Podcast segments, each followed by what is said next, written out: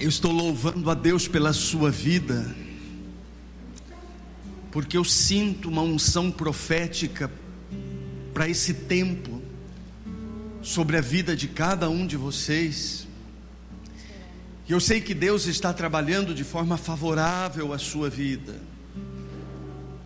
para que você de fato possa se mover mas se mover debaixo de uma unção nova, debaixo de uma palavra profética, que te sustenta e te capacita de todas as formas.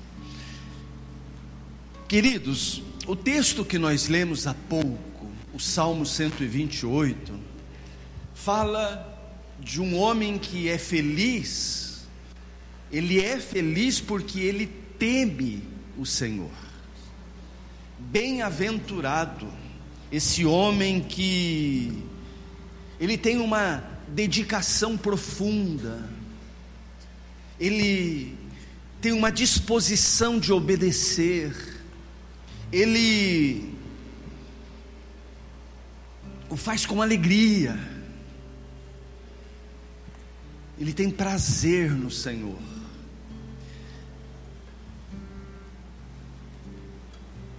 O texto na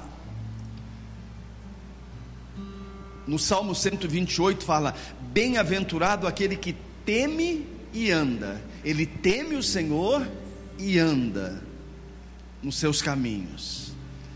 Olha que coisa maravilhosa. O versículo 4 diz: Eis como será abençoado o homem que teme o Senhor.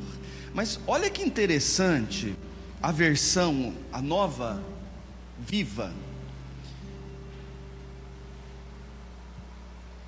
há muitas bênçãos para o homem que ama e obedece o Senhor.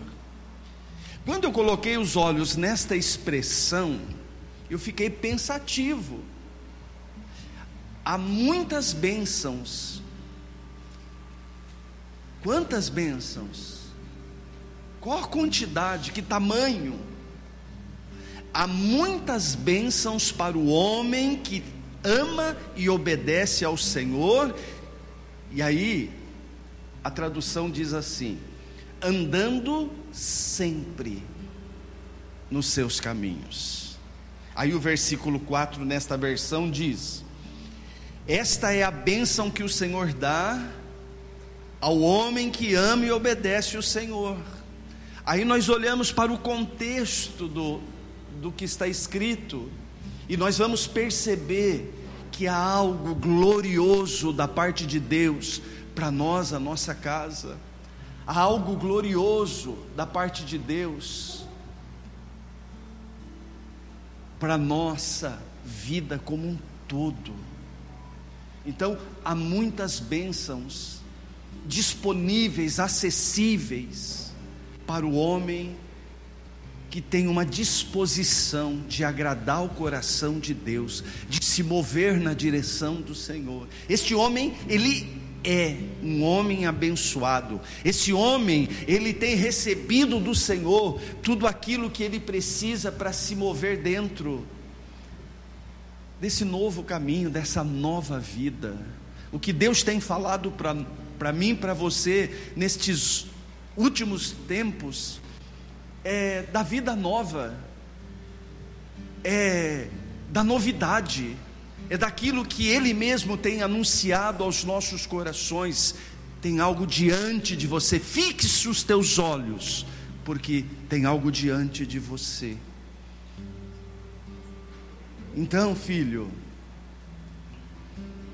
se há disposição no teu coração de agradar o coração de Deus, se há disposição no teu coração de andar nos caminhos do Senhor, pode ter certeza que haverá com portas dos céus abertas sobre a sua vida, sobre a tua casa, e você desfrutará do leite e do mel. O leite e o mel da terra fala de uma obra fala de algo pleno, inteiro que o Senhor tem para a sua vida. Isso é motivo para nós nos alegrarmos, para nós exaltá-lo, para nós nos movermos na presença dEle profeticamente, com os nossos ouvidos sensíveis à voz, à direção do Senhor. Porque nós não somos pessoas comuns, nós temos aprendido na palavra que, na, na nossa essência, nós somos homens espirituais, nós temos acesso à realidade do reino, nós temos direitos adquiridos através de Jesus Cristo, nós podemos sim nos apropriar daquilo que o Senhor fez e disponibilizou como um grande banquete para que nós possamos nos deliciar, tanto nesta terra como na eternidade. Cada vez que eu penso e medito na obra a obra redentora. Porque se nós pudéssemos falar e resumir toda a palavra de Deus numa única palavra, nós poderíamos resumi-la declarando redenção. A redenção do Senhor.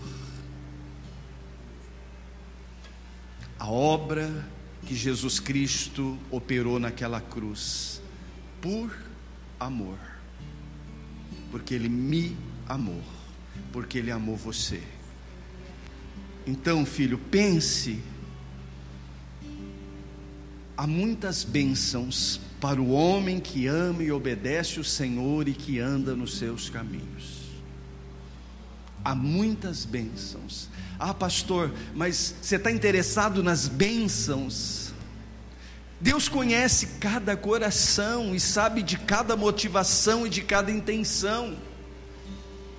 Para um homem que ama o Senhor, as bênçãos, queridos, elas são bem-vindas, sim, mas elas são consequências da presença do Senhor na minha vida a minha maior motivação, a minha maior alegria é o Senhor.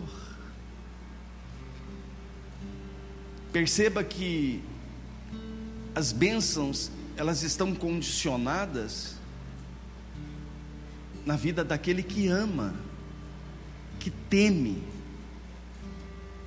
o Senhor, que tem disposição de obedecer o Senhor, que tem disposição de andar no cami nos caminhos do Senhor, que reconhece a nova vida que recebeu. Esse sim é abençoado. Esse, esse homem é feliz. Esse homem é bem-aventurado. Esse homem, ele desfruta das bênçãos que vêm do Senhor. Mas como consequência do seu amor, da sua disposição de estar com o Senhor, de se envolver com a glória do Senhor, de andar nos caminhos do Senhor, de fazer a vontade do Senhor.